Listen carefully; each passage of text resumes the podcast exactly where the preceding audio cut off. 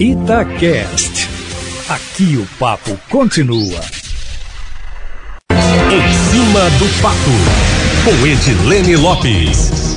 Edilene, o presidente Bolsonaro mudou de discurso em relação ao fundo eleitoral e deve vetar apenas o excesso, sinalizando apoio ao valor de 4 bilhões de reais para o financiamento das campanhas eleitorais do ano que vem. O dobro do que era lá em 2018. Oi, Edilene, por que essa mudança de postura? Bom dia. Bom dia, Kátia Pereira. Bom dia aos ouvintes da Rádio Tatiaia. Primeiro tem uma questão técnica. O orçamento que vai ser discutido no segundo semestre fala em valores exatos.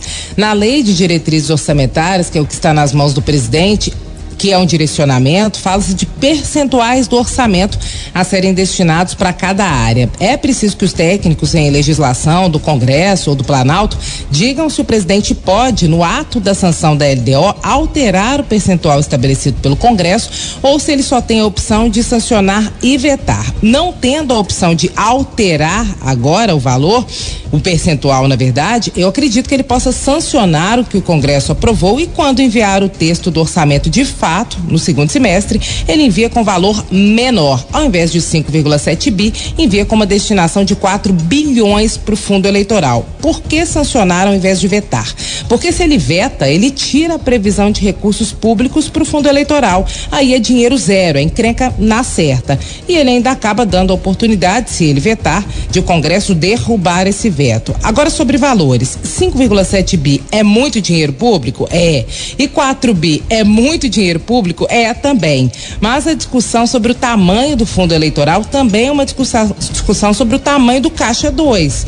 Porque se a gente for pensar direito, a proibição da doação legal por empresas em 2015 e a criação do fundão em 2017 não resolveram o problema de Caixa 2. O que resolve esse problema é fiscalização, e é difícil de pegar, punição e cadeia. E claro, como a gente sempre fala aqui, barateamento das campanhas. O fundão de 2018 foi de 1,7 bi, para dividir entre todos os partidos e todos os candidatos no Brasil. Se nós olharmos os gastos dos candidatos à presidência em 2018, por exemplo, um sozinho gastou esse valor e teve candidato que gastou mais. O que, que aconteceu depois da proibição do financiamento privado? Tem empresa que doa CPF de funcionário e de outras pessoas e dinheiro ilegal em espécie sujo de sangue vindo do tráfico de drogas, da milícia, tem porta aberta para correr solto. Aí são os escândalos que a gente acompanha. É mala de dinheiro, é dinheiro na cueca.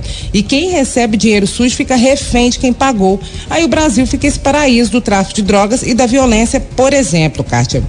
Oh. E as forças de segurança ficam aí na rua enxugando gelo, com polícia morrendo, gente inocente morrendo, como acontece no Rio de Janeiro. E não existe uma política que combata de fato o crime organizado no Brasil. Será por quê? Tá tudo interligado. A gente tem que refletir sobre essas questões, Kátia Pereira. Esse é um dos dilemas aqui do Brasil. Edilene, agora vamos trazer um bastidor aqui para Belo Horizonte. O que, que você tem de apuração na preparação para essa reunião de hoje na Prefeitura da capital sobre a possível liberação do retorno da torcida no Mineirão Independência, hein? Já dá para adiantar alguma coisa para nós?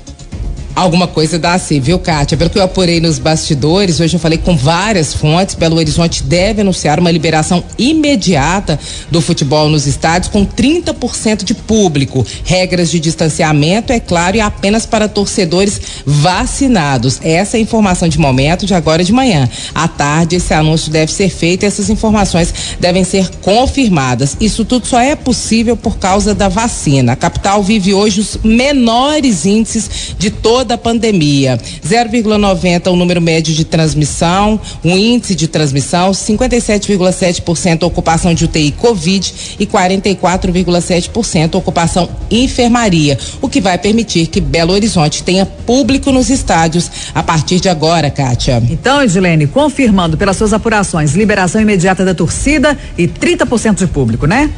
Neste momento a informação é essa, Kátia: 30% de público para os vacinados e com regras rígidas de segurança.